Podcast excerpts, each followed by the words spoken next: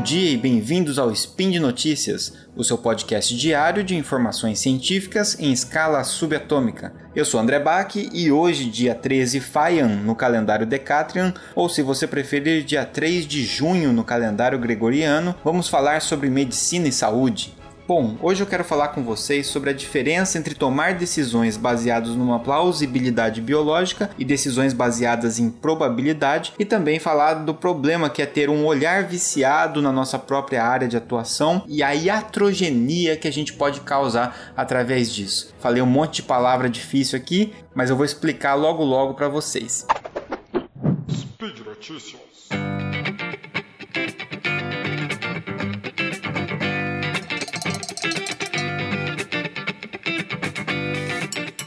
Bom, quando a gente estuda um curso na área da saúde, por exemplo, eu fiz farmácia, mas isso vale para medicina, enfermagem, biomedicina, psicologia, fisioterapia e etc., a gente acaba recebendo uma grande carga de conceitos da biologia. Tem muita disciplina como biologia molecular, anatomia, fisiologia, a farmacologia, que é minha área. E também a gente tem vários outros conceitos da química, da física, que são matérias teóricas fundamentais para a gente entender como é que funciona, como se dá a fisiopatologia das doenças, como é que as doenças acontecem, os mecanismos, como é que os medicamentos funcionam no nosso corpo, toda essa explicação teórica de como as coisas acontecem. Então, de fato, isso tudo ajuda a gente a conseguir explicar os diagnósticos, explicar os sintomas do paciente, entender como é que os tratamentos realmente têm efeito, mas às vezes isso faz com que a gente acabe esperando um determinado efeito de um medicamento só pela sua plausibilidade biológica, quer dizer, só porque eu entendo como ele funciona na teoria, eu,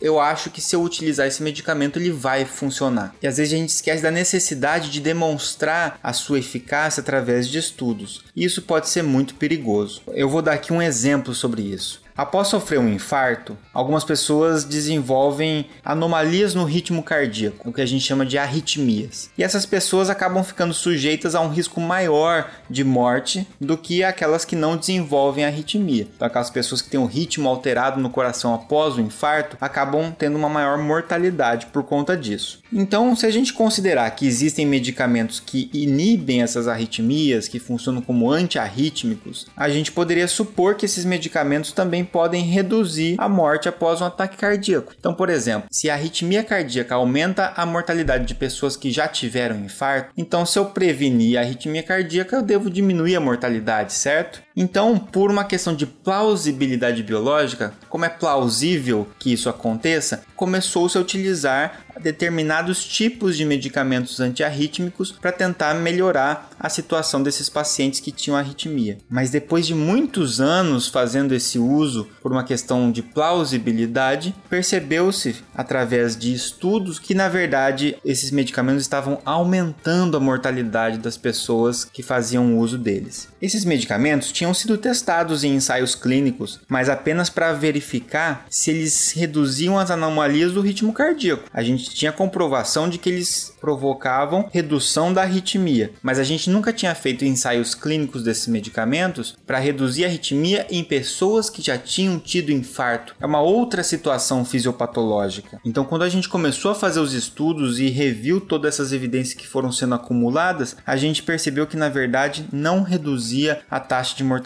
fazer isso. Pelo contrário, poderia até aumentar a taxa de mortalidade em alguns casos. Só que até a gente perceber isso, milhares de pessoas morreram por conta do uso desses medicamentos. Então, o que eu quero dizer até agora é que não é porque um medicamento funciona e é seguro para tratar uma determinada doença que ele vai funcionar e vai ser seguro para tratar uma segunda condição. A gente tem que tomar cuidado com essa confiança exagerada na chamada plausibilidade biológica. Eu vou dar um outro exemplo mais simples para a gente entender, que tem mais a ver com, com o que a gente ouve no, no dia a dia. Por exemplo, se você tiver resfriado, é provável que você apresente um pouco de febre, apresente dor no corpo, e um dos medicamentos que se usa para tratar dor e febre é a aspirina aspirina, o ácido acetil salicílico. Agora, existem outras doenças nas quais você pode apresentar dor e febre. Por exemplo, a dengue. Na dengue você vai ter dor, vai ter febre também. Então, se a gente usasse a plausibilidade biológica, eu ia pensar, bom, eu posso então utilizar a aspirina para tratar dor e febre na dengue. Mas a dengue tem outras características, entre elas um risco maior de hemorragias. E a aspirina diminui a agregação das plaquetas, favorecendo também hemorragias. Então a gente não pode fazer o uso da aspirina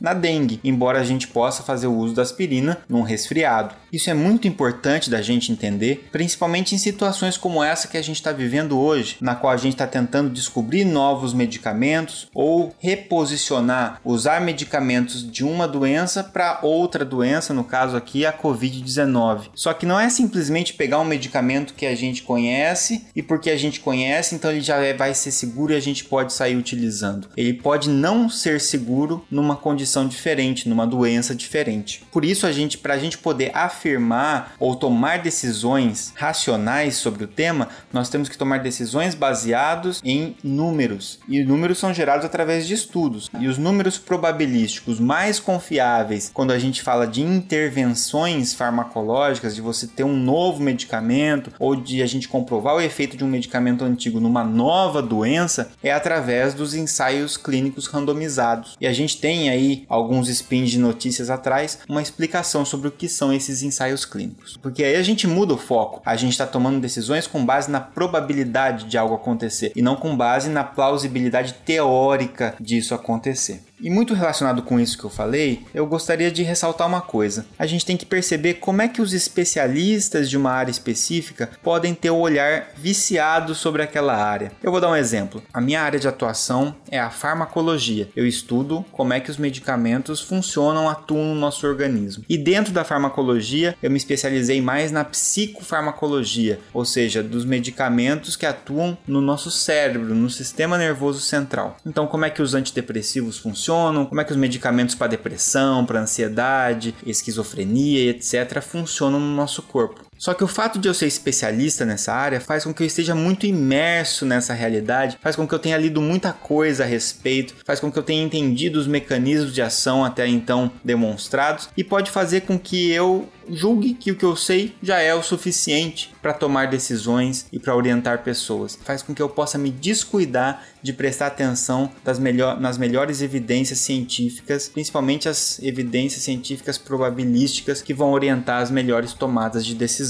Isso pode fazer com que minha análise fique um pouco enviesada. E na história a gente tem muitos exemplos de práticas que eram amplamente aceitas como boas práticas médicas, boas práticas de saúde, mas que caíram em descrédito em virtude dos ensaios clínicos de alta qualidade que foram surgindo depois. Por exemplo, desde os anos 500 a.C., os especialistas da época afirmavam que a sangria, né, que você tirar o sangue do paciente, era um tratamento para qualquer doença aguda. Foi só em 1820 que se comprovou que essa prática era prejudicial e ela foi deixar de ser utilizada efetivamente apenas em 1910 e alguns lugares demoraram até mais, dependendo de como a informação chega até esses locais. Principalmente se a gente pensar em épocas que eram menos globalizadas do que hoje. Outro exemplo, em 1957, especialistas recomendaram a talidomida, que era um medicamento antes usado para insônia, para tratar enjoo matinal, porque ela funcionava muito bem contra a náusea. Mas esse enjoo matinal na gestação, onde não se sabia direito se ela, se ela causava algum problema ou não. Isso acabou levando ao nascimento de pelo menos 8 mil bebês com malformações graves, chamada de focomelia, que é quando nasce com ausência de alguns membros. Na década de 60, a gente acreditava que medicamentos como Rivotril, que eram medicamentos novos que estavam chegando na época, podiam ser usados para insônia ou ansiedade leve.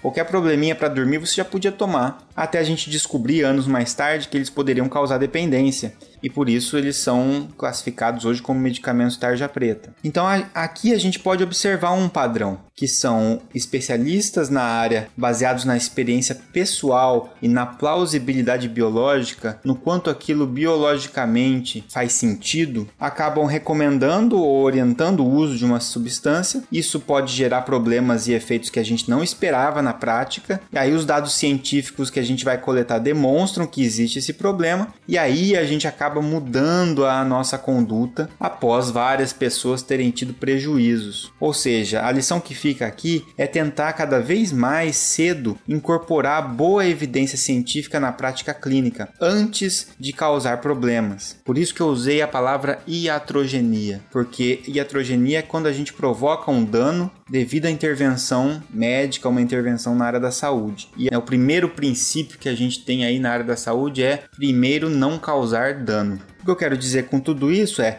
que no momento de tomar uma decisão clínica, é impossível saber se essa decisão está 100% certa. É impossível você tomar uma decisão sabendo que está certo. Essa certeza ilusória, na verdade, tem mais chance de provocar erros. A gente sempre vai ter um grau de incerteza associado a isso a gente só vai concluir se deu certo ou não a decisão que a gente tomou, a decisão que a gente tomou com o nosso paciente, após a tomada da decisão, a gente observando se realmente fez bem ou não para o paciente aquela decisão. Mas a gente tem mais chance de acertar nessa decisão e de calcular os riscos e poder calcular se o benefício é maior que esse risco e se vale a pena aquela intervenção, se a gente basear o nosso raciocínio em probabilidades. E quem nos fornece essas probabilidades são as evidências evidências científicas são os estudos científicos. Dependendo de cada tipo de informação que eu preciso, vai ter um estudo científico mais adequado para fornecer aquela informação para mim. É importante tomar essa decisão baseada em evidência e não por uma regra que eu aprendi no passado ou por imitar os meus colegas, imitar o meu professor, imitar uma pessoa que eu admiro ou por uma crença pessoal. E por fim, isso mostra para nós que temos que tomar cuidado com a falácia da autoridade. Não é porque uma pessoa é especialista em uma determinada área que tudo que ela falar a partir de então será necessariamente verdade. Eu tenho visto por aí muito discurso de que o, o médico fulano de tal falou tal coisa, o pesquisador fulano de tal falou outra coisa, o ganhador do prêmio Nobel disse tal coisa. E aí a gente não pode assumir isso como sendo verdade simplesmente porque alguém que tem um determinado nome ou uma determinada, um determinado cargo, uma determinada formação está falando.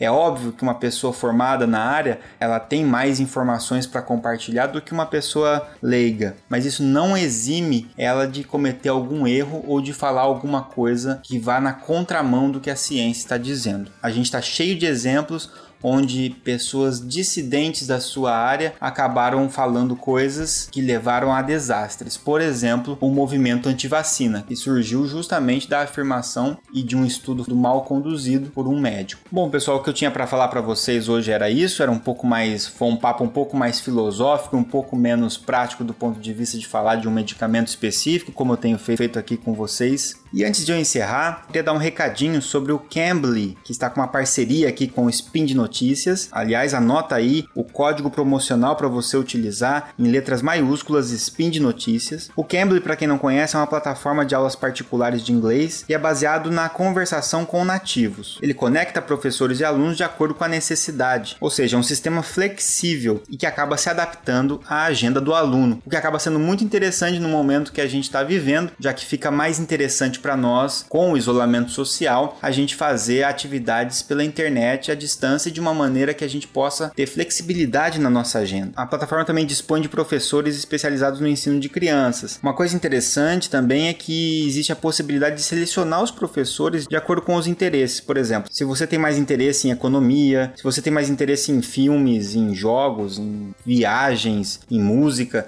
você pode também escolher professores que também têm interesses em comum e aí o diálogo fica fica mais voltado para aquele seu interesse. Então, se você quiser aproveitar para experimentar, já baixa o aplicativo e usa aquele código que eu falei, Spin de Notícias, e você pode ter uma aula grátis para conhecer. Bom, Spin de Notícias e outras iniciativas do Deviante só acontecem graças ao apoio de vocês, seja compartilhando e seja colaborando com o nosso sistema de patronato que está aí no post. E se você quiser, deixe seus comentários, dúvidas, sugestões aí no post ou então envie um e-mail para contato@saicast.com.br ou então me manda manda um direct lá no arroba bac, que é o meu Instagram. Um abraço e até o próximo Spin de Notícias.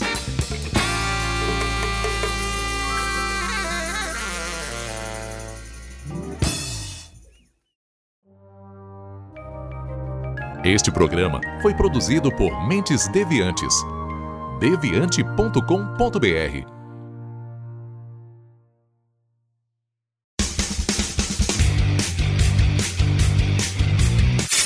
Cortes, edição de podcast.